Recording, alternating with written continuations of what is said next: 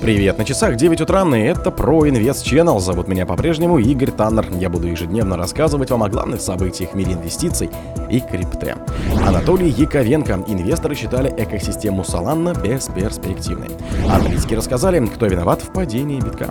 Чиновник рассказал, кого не допустит к цифровому рублю. Адвокат CBF. Выиграть процесс было почти невозможно. Разработчики APT разблокировали токены на 200 миллионов долларов.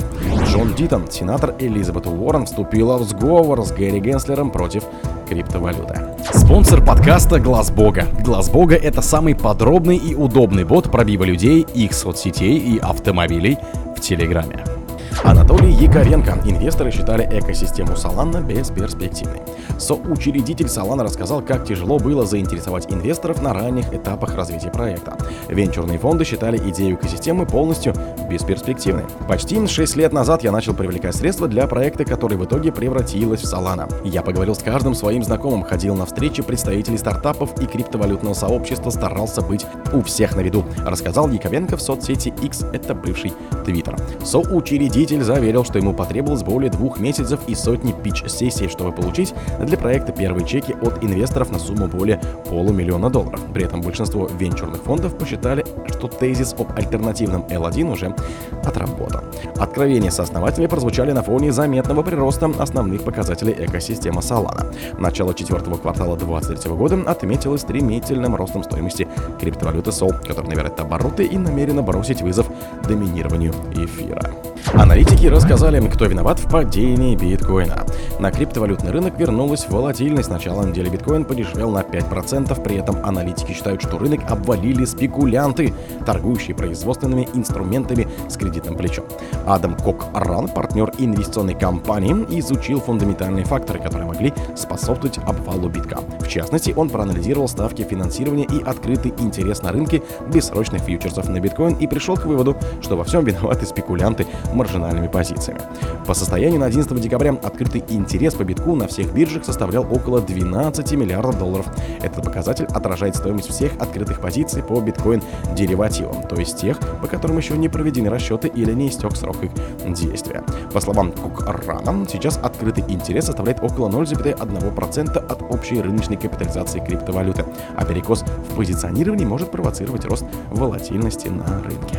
Чиновник рассказал, кого не допустит к цифровому рублю. В настоящий момент Росфинмониторинг и Банк России совместно работают над поправками в базовый антиотмывочный закон. У клиентов появятся различные уровни риска. Пользователями с красным уровнем и антиотмывочным сервисом главные финансовые организации страны не будут допущены к платформе виртуального варианта национальной валюты. Об этом пишет издание ТАСС со ссылкой на замдиректора Росфинмониторинга Германа Негляда.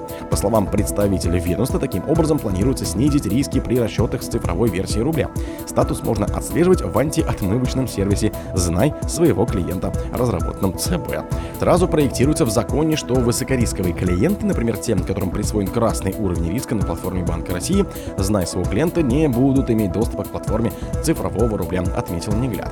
Поправки Росфинмониторинг разрабатывает совместно с Центробанком страны. Они вступят в силу с 1 января 2025 года, добавил чиновник. Ответственность за анализ подозрительных операций с цифровым рублем которым ляжет на регулятора. Адвокат CBF выиграть процесс почти было невозможно. Руководитель юр команды основателя FTX Сэма Бэнкмана Фрида Дэвид Милс признал, что шансы на победу в судебном процессе о мошенничестве практически осводились к нулю. Об этом он рассказал в интервью Bloomberg. Выиграть дело было почти невозможно, когда три или четыре соучредителя обвиняют вас. Даже если все они лгут сквозь зубы, одержать победу в таком случае действительно очень сложно, пояснил адвокат. Милс знал, что Бэнкман Фри столкнется как минимум с тремя важными свидетелями. Главой Аламеда, соучредителем FTX и руководителем инженерного отдела биржи. По словам юриста CBF, вышел за рамки сценария, когда дал показания перед присяжными в ходе суда. Однако у него не было другого выбора, после заявлений бывших коллег, признал защитник. При этом Милс описал Бенкмана Фрида как худшего человека, которого когда-либо видел на перекрестном допросе. В ходе процедуры экс-глава FTX безуспешно пытался опровергнуть несколько обличающих заявлений, только убедив присяжных в своей виновности, уточнил юрист. Разработчик APT разблокировали токены на 200 миллионов долларов. Создатели блокчейна первого уровня L1 Aptos выпустили 24,8 миллионов токенов APT с 12 декабря 2023 года по данным токен Unlocks. Разработчики разморозили 89% оборотных, зап... оборотных запасов на сумму около 201 миллиона долларов. Большая часть, около 96 миллионов, от разблокировки досталась новым участникам сообщества. Кроме того, активы были распределены следующим образом. 68 миллионов получили инвесторы, 26 сообщества и еще 10 миллионов Aptos Foundation. Согласно данным котировки, данные цифровой валюты выросли на 4,6% за последние сутки. Джон Дитон, сенатор Элизабет Уоррен, вступила в сговор с Гарри Генслером против криптовалюты. Адвокат, который защищал интересы криптовалютных компаний, возмутился, что на слушаниях в Сенате руководство комиссии по ценным бумагам и биржам США, а они же ребята из СЭКа, на тему криптовалют задавали только заранее подготовленные вопросы.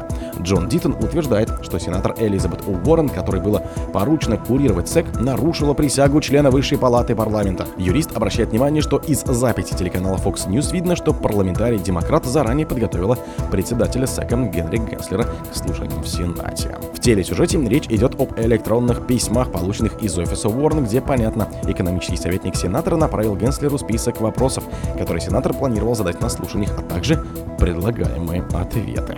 О других событиях, но в это же время не пропустите. У микрофона был Игорь Таннер.